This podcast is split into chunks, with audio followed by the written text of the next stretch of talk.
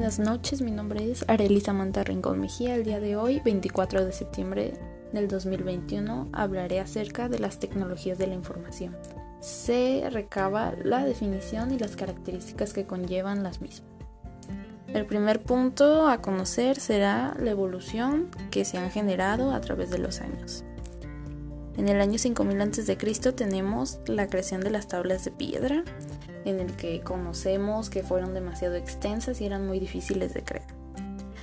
En el 1500 a.C. se creó el pergamino, que fue un avance eminente para la escritura. En el año 200 a.C.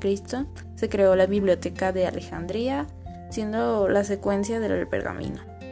Después, en el año 105 después de Cristo, fue el papel que la invención más sencilla que se pudo haber creado para poder comunicarnos de manera fácil y directa. En el siglo XVIII tenemos la creación de la revolución industrial. Con ella trajo muchas cosas, inventos nuevos como la creación del ferrocarril, así como el telégrafo, el teléfono, la electricidad y todas ellas que fueron una forma más fácil y directa de poder transmitir la información. Después, en el año de 1880, tenemos la creación de las ondas electromagnéticas. Estas consisten en la información que se transmite y se recibe de manera de larga distancia.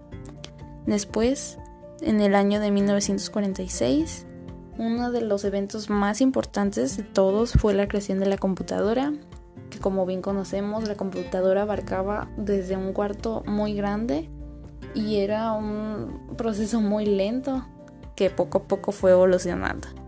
Por consecuente tenemos el año de 1960. De esta misma manera se crearon los microprocesadores para que las computadoras fueran más pequeñas y obtuvieran y contuvieran el contenido de información de manera más grande y directa.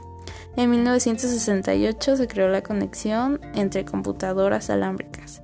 La creación de la primera red. Como hoy en día, en el siglo XXI, tenemos procesadores de más sencillos como lo que conocemos como el Windows 0 y todas las tecnologías de información que tenemos se podría considerar como de una manera de excelencia ya que en estos últimos años nos hemos retacado de mucha tecnología para poder comunicarnos.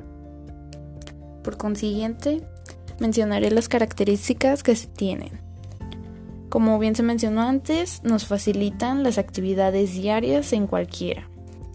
También tenemos acceso de información de forma rápida e incluso de manera instantánea. También los canales de comunicación es decir, de que nos podemos contactar con un sinfín de personas, ya sea que estén cercanas a nosotros o del otro lado del mundo. Mi reflexión sobre este tema es de que con todo esto nos damos cuenta de cómo hemos evolucionado tanto de seres humanos, aprendiendo todas estas modalidades, todas estas tecnologías, todos estos avances que tenemos en nuestras manos, que han sido parte de nuestra vida y que con ello pues todas las actividades que realizamos se relacionan y nos hacen mejorar y nos facilitan en sí la vida. Y eso sería todo. Gracias por su atención.